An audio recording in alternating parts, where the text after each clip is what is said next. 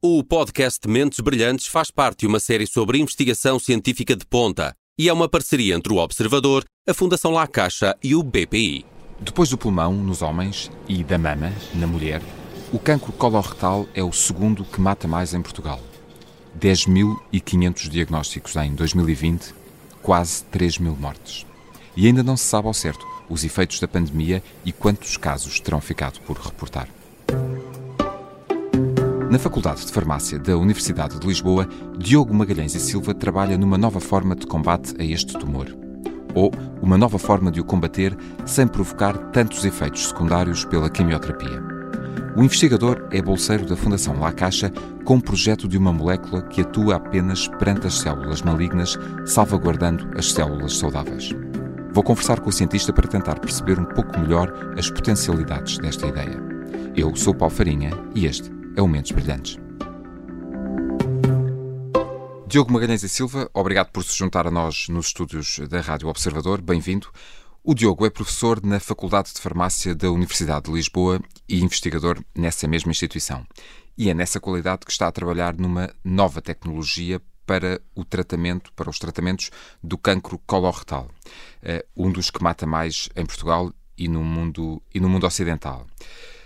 Tanto quanto eu percebi da pesquisa que fiz, e até com base num artigo que publicámos sobre o seu trabalho na, na, no Observador, essa tecnologia que o Diogo está a desenvolver passa por não atacar as células boas, mas tentar atacar apenas as células más, que é um dos grandes desafios um, dos tratamentos convencionais, ou por oposição aos tratamentos convencionais, uh, para, para a oncologia, não é verdade?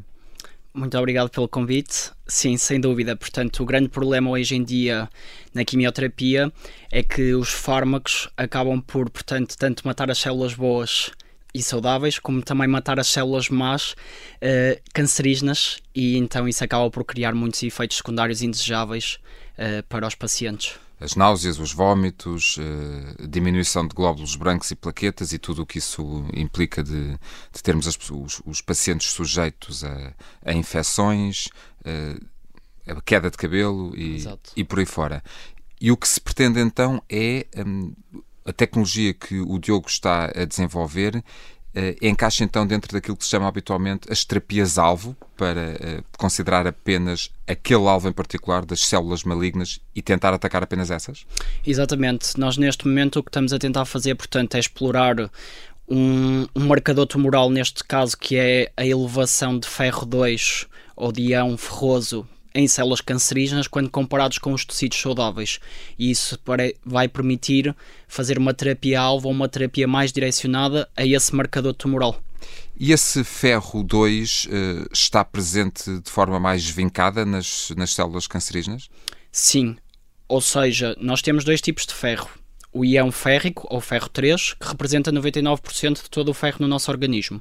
São habitualmente, é, é, habitualmente o marcador que encontramos quando fazemos análises e vemos o ferro. É esse marcador exatamente, que encontramos? Exatamente, e normalmente outro marcador que é determinado é a ferritina, Muito bem. que a ferritina acaba por ser reservatórios de ferro 3. Ok.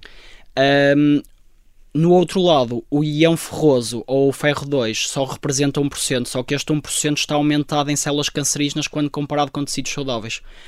Uh, e é esse essa pool de ferro, digamos assim, que nós estamos a explorar e sabemos e desenvolvemos tecnologias durante o meu doutoramento que só reagem com o ferro 2 e só quando reagem com o ferro 2 é que permitem que haja a libertação de fármacos para o cancro.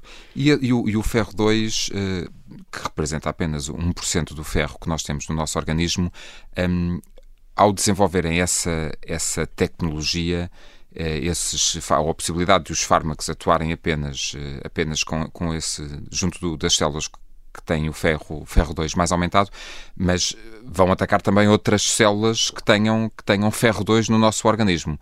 Não, isso não é prejudicial? Sem dúvida. Ou seja, neste momento nós ainda estamos.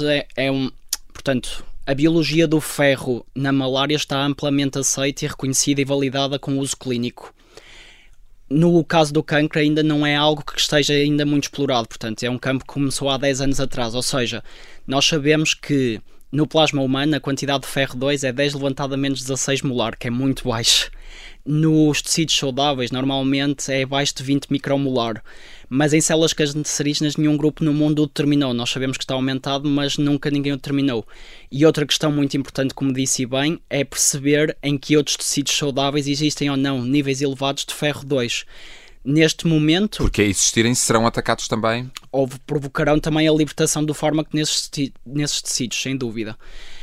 Um, neste momento é algo que nós constantemente estamos a tentar perceber e avaliar se existem outros tecidos em que esse ferro 2 possa estar aumentado e ser prejudicial. No entanto, todos os dados experimentais que nós temos até o momento indicam que para já nós conseguimos fazer, portanto, ter o mesmo efeito com a nossa tecnologia que os fármacos livres utilizados em, em na clínica. E isto num animal, portanto. Um, já, já lá chegaremos, vou, vou querer, tenho uma questão também preparada para si, justamente em que fase estamos e, portanto, como okay. ensaios clínicos, falou agora na, na, na questão dos modelos animais, um, e como é que essa ação uh, se processa? Sabemos, portanto, o, o, Diogo e a sua equipa sabem que, uh, que querem atacar células com uma determinada característica, neste caso que tem o ferro 3, uh, eh, ferro 2 aumentado, e como é que se leva o fármaco diretamente até essas, essas células? Como é que, que imã, que processo é esse que ocorre para que a, se ataquem apenas essas? Então, uh, portanto, a tecnologia em si é o que nós chamamos small molecule ou pequenas moléculas, que é vulgarmente toda a gente conhece sobre o fenobenuron. Ou seja, a dimensão da molécula acaba por ser uma dimensão muito pequena. E o que essas moléculas têm em termos de características é que permitem que a sua permeabilidade, ou seja, a sua difusão para os tecidos cancerígenos é muito melhor ou quando comparado com, por exemplo, produtos biológicos que existem no mercado. E então é essa difusão desses compostos que acaba por permitir, portanto, que entrem células cancerígenas.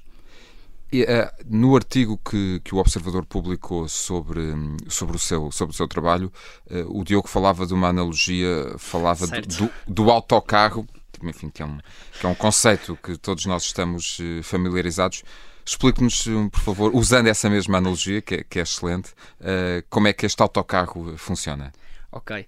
Então, portanto, isso foi algo que foi muito trabalhado com a minha mulher e com alguns amigos meus, portanto, tenho que lhe agradecer em primeiro lugar o que funciona é, basicamente, nós temos uma estrutura central nessa tecnologia que permite a reação com o ferro 2. Portanto, a tecnologia, ao permear e entrar no cancro, só quando vir o ferro 2 é que vai permitir que haja a libertação do fármaco. Ou seja, o fármaco é transportado pelo nosso organismo, mas só é libertado, portanto, é transportado numa molécula? Exatamente.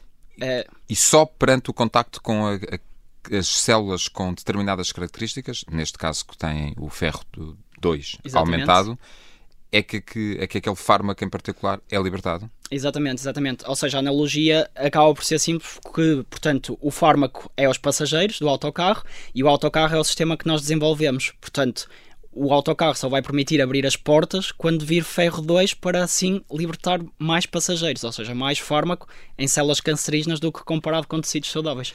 Bem, é uma analogia que, que conseguimos, eh, conseguimos uh, facilmente perceber e obrigado e fica, fica, fica a nota para, para a sua mulher, para, para a ajuda que lhe deu, que lhe deu nisto.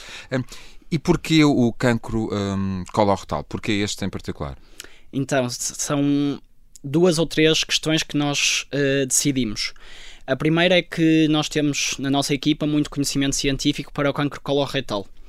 E os dados experimentais que foram desenvolvidos durante o meu doutoramento foram todos mais uh, vocacionados e trabalhados para o cancro coloretal e onde tivemos resultados mais promissores. Daí termos escolhido o cancro coloretal. A segunda coisa que também é muito importante é nós sabemos que com estas tecnologias temos a oportunidade de atacar vários tipos de cancro. Só que selecionar, e como eu disse, uh, o tipo de pacientes que pode beneficiar com esta solução, ainda não podemos, se calhar, uh, dizer quais são, porque a biologia do ferro ainda não está bem descrita na literatura para o, o cancro. Então, neste caso, para o que nós estamos especificamente para o cancro coloretal e com uma mutação de um gene específico, aí a biologia está amplamente reconhecida na literatura e bem descrita e, permitir, e pode nos permitir, portanto, selecionar qual o tipo de pacientes que podem beneficiar com esta solução. O que me leva, uh, obrigado pela sua resposta, mas o que me leva a uma outra, a uma outra questão de que falávamos há pouco, que é em que fase está sim, sim. Uh, o projeto e um, em que momento é que será possível, assim havendo o interesse por parte da indústria farmacêutica, que, que é sempre essencial aqui, um, em que se pode entrar em ensaios clínicos com pacientes okay. humanos.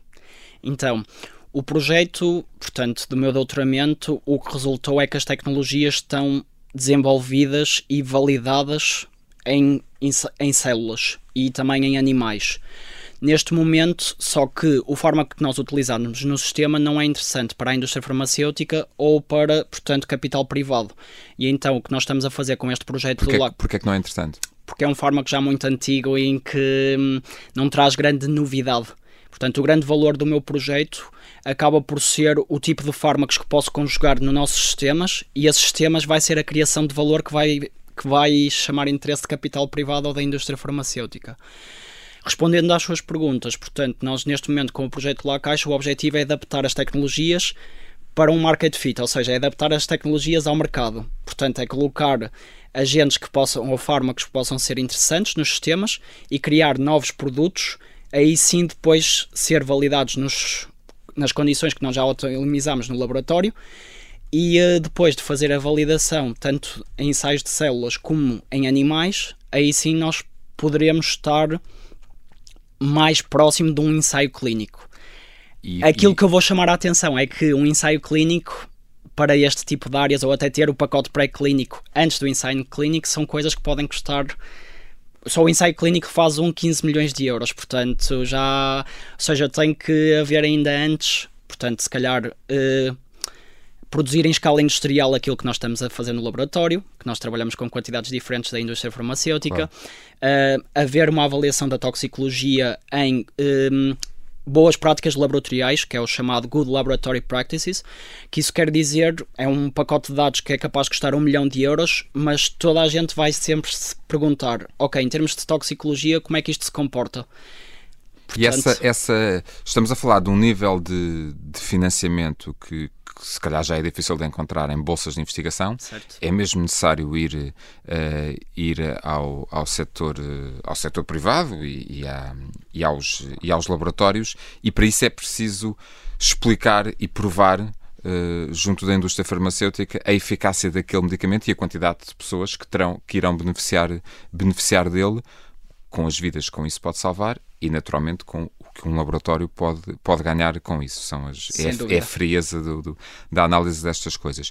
Para um investigador, e no caso concreto do, do, uh, do concurso que, que, que, venceu e que, e que lhe permitiu o financiamento um, eh, de 70 mil euros, no, no caso de, de, uma bolsa uh, Caixa Research, um, é difícil, é complicado passar de uma linguagem de laboratório e de bancada de laboratório uh, e, de, e, e, que, no fundo, é, é a sua área de formação para começar a falar em um, spin-offs, estratégia, proposta de valor uh, e, outras, uh, e outras nomenclaturas que, que, boa parte dos seus colegas uh, não domina, não sabe, não, e não é essa a área, a área, a área deles? É uma pergunta interessante. Eu acho que para mim, no meu caso, não foi difícil porque eu fui bolseiro Fulbright uh, com o apoio da Fundação para a Ciência e Tecnologia em São Francisco. E São Francisco é uma cidade, portanto, onde todos os dias uh, pessoas, as mentes mais brilhantes do mundo estão a tentar contactar e uh, conectar todos os dias em eventos de modo a tentar moldar e fazer soluções para um mundo melhor. Portanto, eu acho que ter absorvido e ter estado naquele, naquela atmosfera, uh, eu percebi, e isto foi uma das minhas grandes uh, aprendizagens lá, que eu posso estar a fazer a melhor ciência do mundo na minha bancada laboratório e ser reconhecido pelos meus pares. Mas se não as souber explicar para a sociedade e criar valor social com ela, isso não adianta de nada.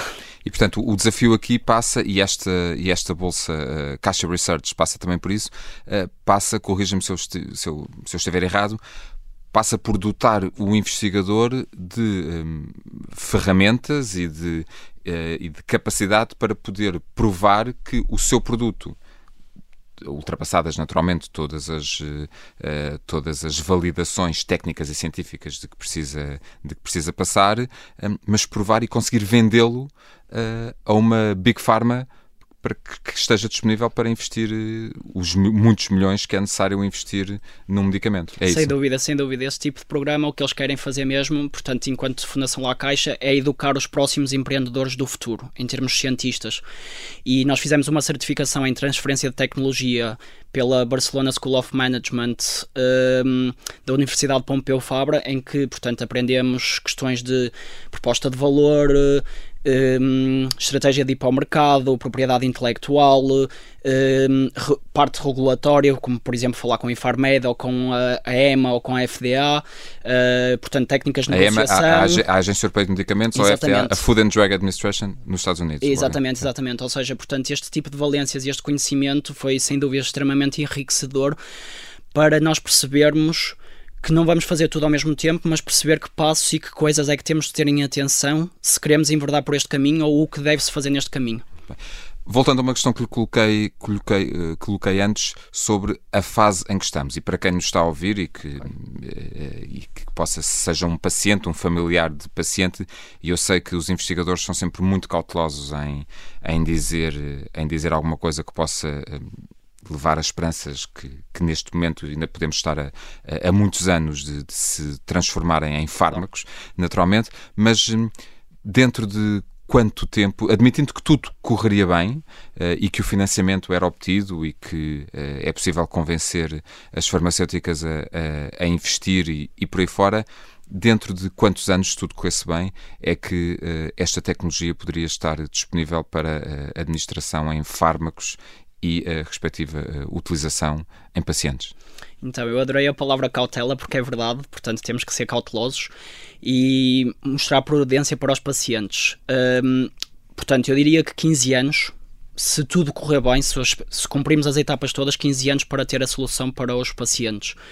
Uh, com a ressalva que um desenvolvimento sempre de um tipo deste produto pode ser com uma probabilidade de sucesso de 10%, ou seja, Portanto, se, para as pessoas também perceberem que de facto isto é um processo muito dispendioso e muito moroso, são 15 anos e pode-se gastar se calhar 400 milhões de dólares para, ou 400 milhões de euros para um produto chegar ao mercado. Sem a certeza que, que isso depois venha a ser. Diogo Magalhães e Silva, quero agradecer-lhe a sua disponibilidade por eh, explicar aos ouvintes da Rádio Observador o trabalho que está envolvido, mesmo sabendo nós que eh, ainda possam haver muitos anos, pelo menos 15, eh, até que a tecnologia esteja, esteja disponível para os pacientes. É sempre bom sabermos o, o que está a ser feito e que, que passos estão a ser dados no sentido de lutar de forma cada vez mais eficaz para, contra o cancro. Muito obrigado e muitas felicidades para o desenvolvimento do projeto. Muito obrigado. Cautela. Cautela é a palavra de ordem ao olhar para o projeto de Diogo Magalhães e Silva. Mas mesmo com 15 anos pelo meio, mesmo com 400 milhões de euros que alguma farmacêutica precisará de investir, mesmo com apenas 10% de probabilidade de sucesso, mesmo com tudo isto, talvez este projeto signifique menos náuseas, menos vômitos, menos perda de cabelo, menos propensão a infecções, menos efeitos secundários. E isso só pode significar outra palavra: esperança. Eu sou o Paulo Farinha. Este foi o Mentes Brilhantes. O podcast Mentes Brilhantes faz parte de uma série sobre investigação científica de ponta e é uma parceria entre o Observador, a Fundação La Caixa e o BPI.